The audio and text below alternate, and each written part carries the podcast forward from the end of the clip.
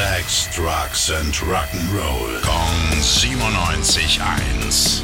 Rock News. Wer wandert in die Rock Hall of Fame ein? Und wer nicht? Ja, kann ich euch auch noch nicht sagen, aber zumindest stehen jetzt schon mal die Nominierungen fest. Unter anderem dabei Cher, Foreigner, Lenny Kravitz, Oasis, Sinead O'Connor und der Prince of Darkness, aka Ozzy Osbourne. Und was sagt Ozzy dazu? No, no, yeah,